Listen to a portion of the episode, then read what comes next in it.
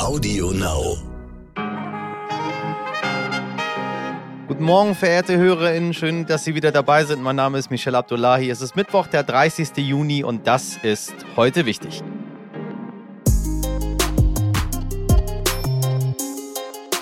Ja, traurig. Anders kann man es nicht beschreiben. Gerade war noch schöne EM-Stimmung, alle so richtig tief rein. Und dann das 0 zu 2 gegen England. Deutschland ist im Achtelfinale der Fußball-Europameisterschaft ausgeschieden. Der Traum vom Titel im Wembley-Stadion. Er ist am Abend geplatzt. Damit ist auch die Ära von Bundestrainer Jogi Löw endgültig beendet. Dem hätte ich wirklich einen schöneren Abgang gewünscht. Lassen Sie uns besser schnell über was anderes reden. Was ist das zweitwichtigste hinter Fußball? Richtig, Geld natürlich. Olaf Scholz, der SPD-Kanzlerkandidat, hat kürzlich gesagt, mit seinem Einkommen sei er in Deutschland reich und deshalb auch bereit, mehr Abgaben zu bezahlen. Aber ab wann ist man eigentlich reich? Und wie viel sollte der Staat von diesem Reichtum einem wegnehmen? Das frage ich gleich einen ausgewiesenen Steuerexperten, der im Interview dann auch direkt mit einem Mythos zur Vermögenssteuer aufräumt.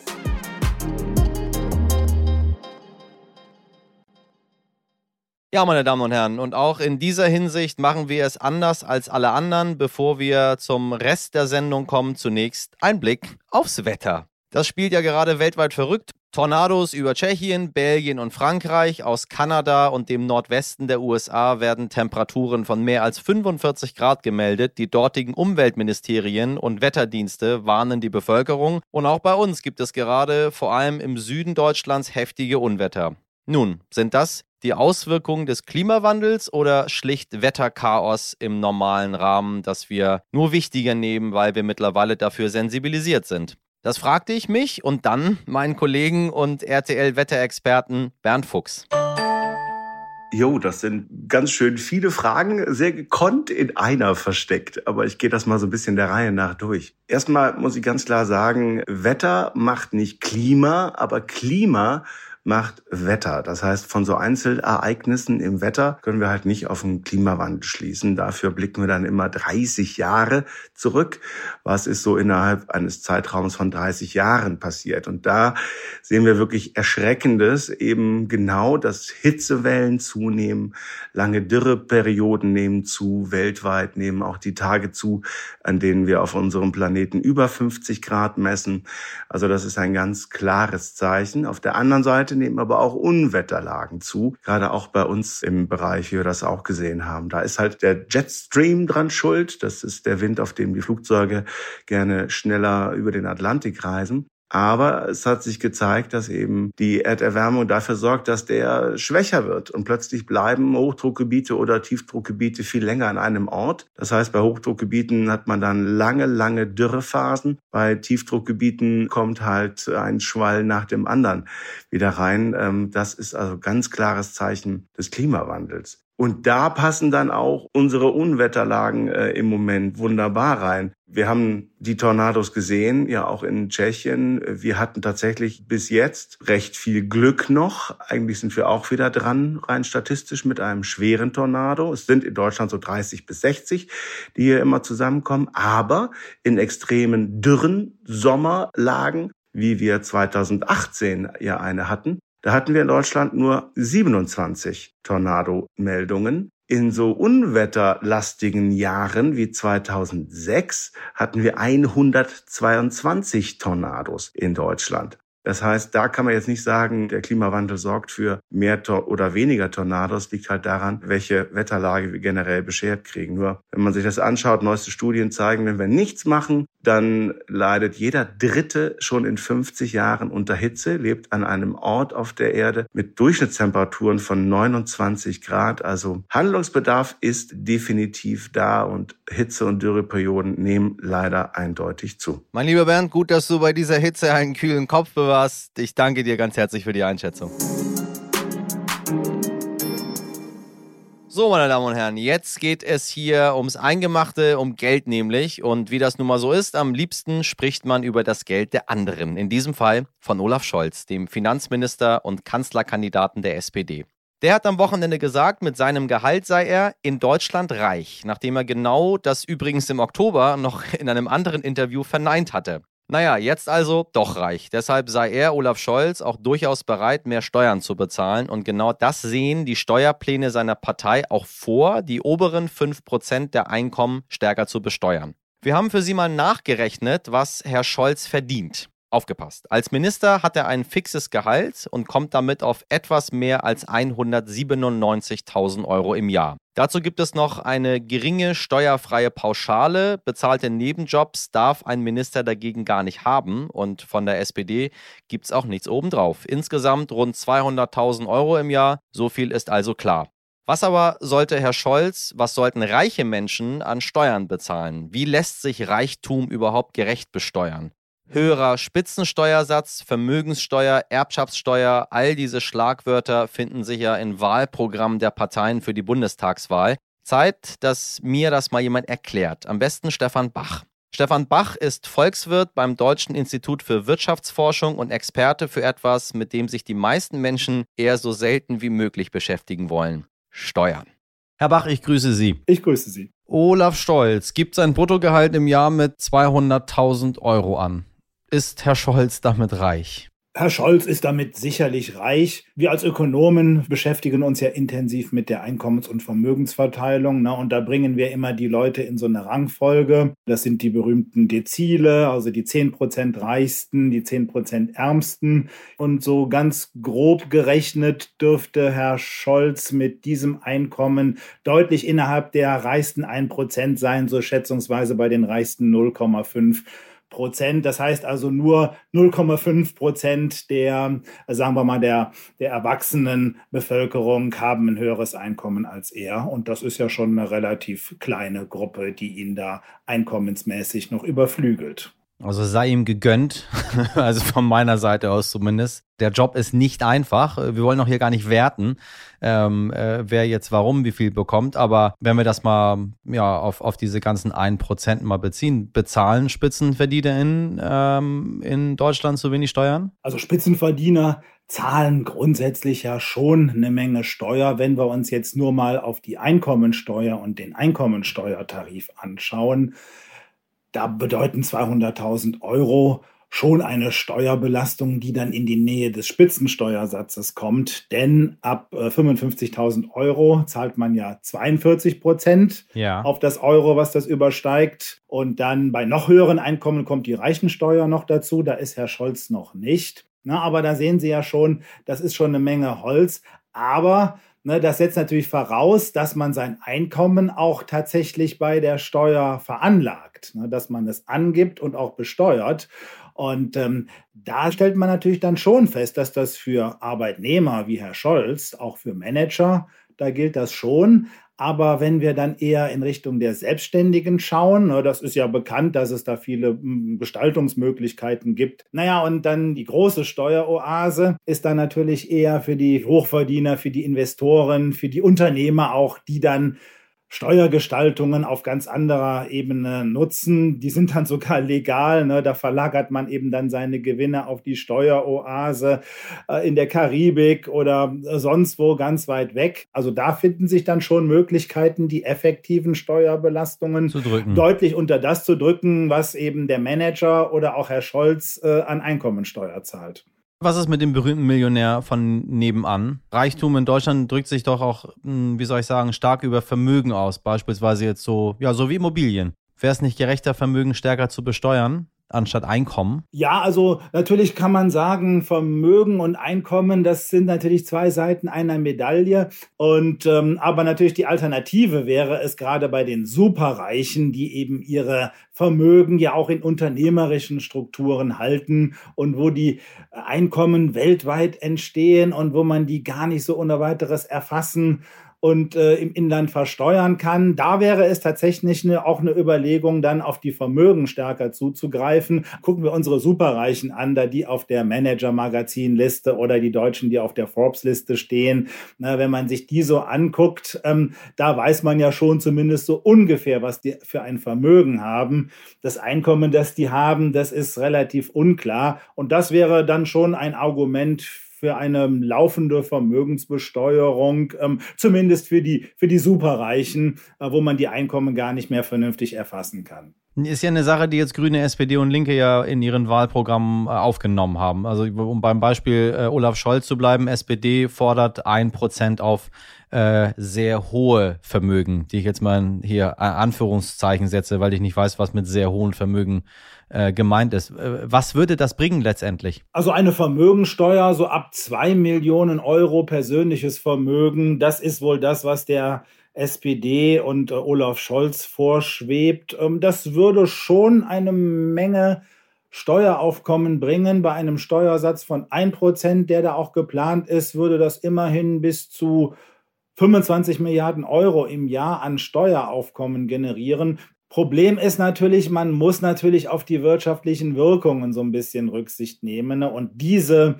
äh, Top 0,5 Prozent die Vermögensreichsten in Deutschland, die das dann bezahlen würden. Das sind natürlich naheliegenderweise auch die, die über äh, die Vermögenswerte, die relevanten Vermögenswerte, also Produktivvermögen, Immobilienvermögen, Unternehmen vor allem ja. äh, verfügen. Natürlich der deutsche Mittelstand wird auch stark davon betroffen sein und dem fällt natürlich dann bei so einer Vermögensteuer auf die Füße, dass ja eben alles in den Betrieb steckt. Und äh, da gibt's dann auch Probleme, wenn dann eben unser Mittelständler äh, in der Region auf der hohen Lohe oder im Hochsauerlandkreis, ne, der kommt ja schnell mal mit so einem Hidden Champion Unternehmen über diese Schwelle, der zahlt dann die Vermögensteuer, hingegen sein ausländischer Konkurrent, der ihm teilweise auch auf dem Inlandsmarkt ja. äh, äh, äh, Paroli bietet, der zahlt die nicht. Ne? Und dann, das ist natürlich dann ein Wettbewerbsnachteil. Da muss man schon gucken, dass man vielleicht nicht so tief in Anführungszeichen, also schon ab zwei Millionen, sondern erst ab 10 oder 15 Millionen Euro da anfängt zu besteuern.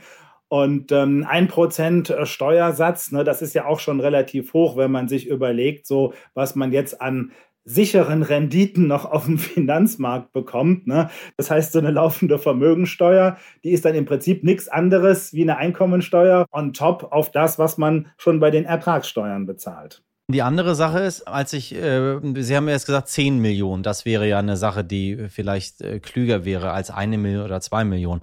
Hört sich natürlich immer super gut an, wenn man sagt, du bist Millionär, du musst Millionärsteuer zahlen, aber wenn ich jetzt mal an meinem eigenen Beispiel festmache, als wir nach Deutschland gekommen sind, äh, aus einem anderen Land, wir hatten halt noch nichts hier. Das mussten wir uns erstmal aufbauen. Und dann sammelte sich das so zusammen. Meine Freunde, die äh, schon vorher hier waren, die hatten äh, Eltern und Großeltern und Urgroßeltern, die haben äh, Immobilien, da wurde was verändert vererbt und so weiter und so weiter. Äh, und dann ist man da schnell mal mit so einem Häuschen, was, weiß ich nicht, in Hamburg-Eidelstedt da irgendwo steht, was da irgendwie äh, eine knappe Million wert ist.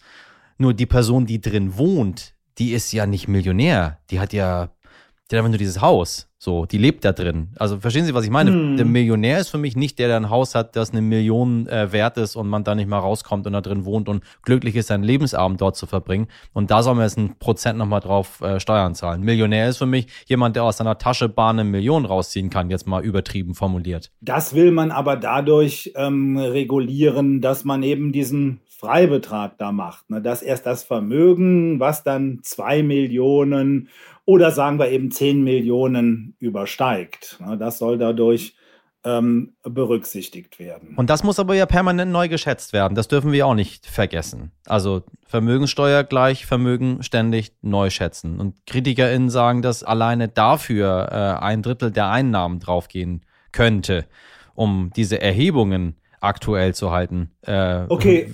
Ja, dass die Verwaltungs- und Befolgungskosten der Vermögensteuer ein Drittel des Aufkommens kosten, das ist ein beliebter Mythos. Ach so. Da hat mal einer vor 30 Jahren so eine Zahl in die Welt gesetzt. Äh, die wird ja. immer wieder neu erzählt, wie man das ja gerne bei äh, so bestimmten Dingen immer wieder, ja, immer gut, wieder dass hört. wir sprechen. Ähm, aber klar, das ist schon durchaus aufwendig. Man darf auch keine großen Ausnahmen machen. Wenn man dann aber von relativ wenigen Personen, also sagen wir ab 10 Millionen, das wären dann vielleicht noch so 40, 50.000 äh, Leute, die man da veranlagen muss. Wenn man da aber von denen dann, ja. ähm, äh, sagen wir mal, 12 Milliarden oder 10 Milliarden jedes Jahr einnimmt, dann können Sie ja leicht ausrechnen, dass das dann äh, pro Fall nicht mehr so teuer sein kann, beziehungsweise dann kann man sich schon einen erheblichen Verwaltungs- und Befolgungsaufwand leisten, um dann auf eine Größenordnung von, sagen wir mal, sagen wir mal, fünf Prozent des Aufkommens äh, zu kommen,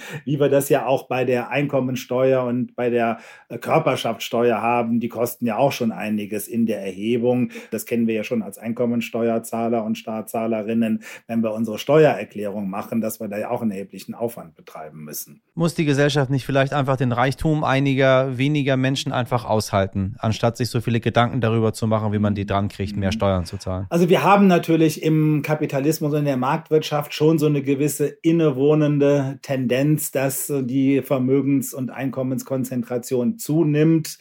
Sie haben aber vorhin auch einen Punkt erwähnt, ne, die Verteilung, also dass eben gerade auch so in der Generationenfolge, dass eben die meisten Menschen, die jungen Menschen auch, die bekommen nichts, zumal die mit Migrationshintergrund ja. und sehr wenige, ne, das entspricht dann ja der Vermögensverteilung, die so stark konzentriert ist, heißt das natürlich auch, dass nur sehr wenige dann wirklich ein nennenswertes Vermögen kriegen. Und deswegen äh, empfehlen wir als Ökonomen ja auch, bevor man da mit so einem komplizierten Sachen Sachen wie so einer laufenden Vermögensteuer, jedenfalls in der Breite wieder beginnt, da soll man erstmal die Erbschaftssteuer so anpassen, dass sie effektiv dann die hohen Vermögen zumindest moderat besteuert. Das ist ja auch nicht der Fall.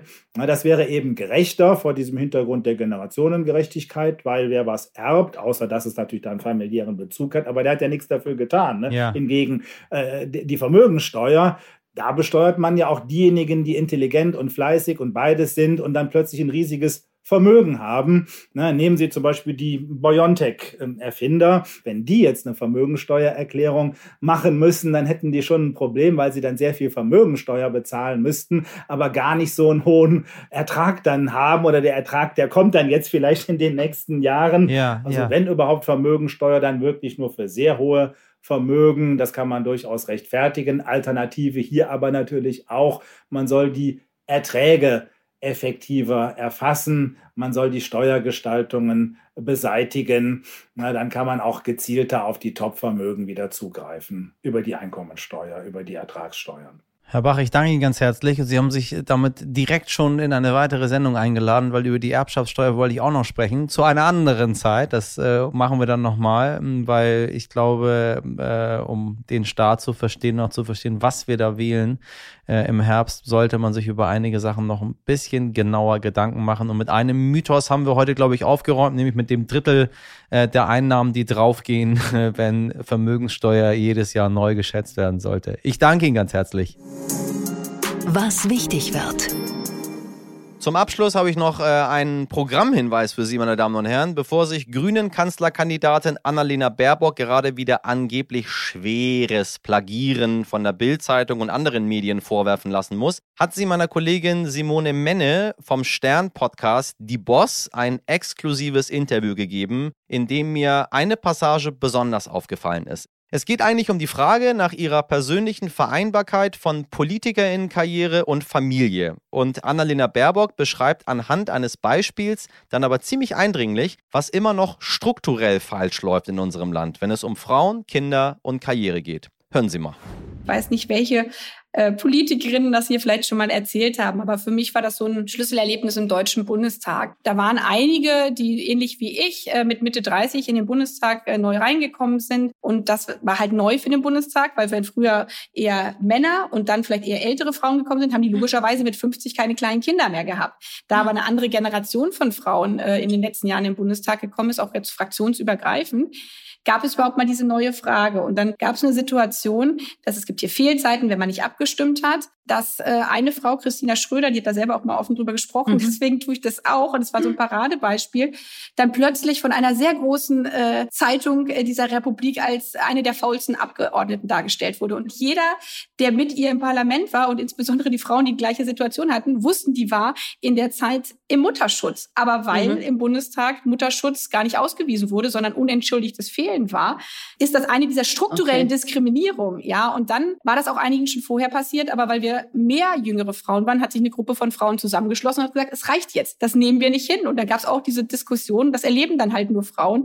Ja gut, aber wie sollen wir das denn ausweisen und wie weiß man denn, ob das denn nicht Mutterschutz ist? Und dann sagen wir, ja, in jedem anderen Beruf weiß man das auch, deswegen ist man ja, ja vom Mutterschutz. So, und lange Rede, kurzer Sinn. Es gab dann eben diese Änderung, aber weil sich eben eine, ja, mehr Frauen überhaupt in dieser Situation waren. Und ich glaube, das erleben sehr, sehr viele Frauen dann in Spitzenfunktionen und auf der anderen Seite jetzt ganz pragmatisch aus dem Leben. Tja, der Punkt Betreuung. Kita-Plätze. Ja. Und wenn die nicht bereitgestellt sind, in manchen Städten 20 Prozent trotz Rechtsanspruch haben keinen Kita-Platz, dann ist es eben auch, dann bleiben die Frauen zu Hause. Und darüber ja. zu sprechen, ja, sehe ich auch als eine zentrale politische Aufgabe. Eine der faulsten Abgeordneten. Was für ein Wahnsinn.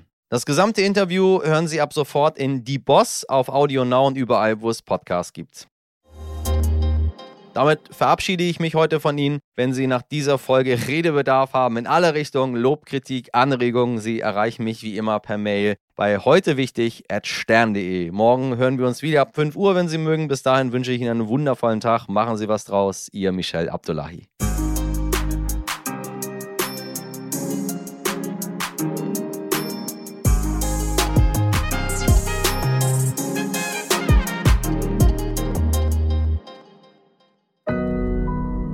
Audio Now.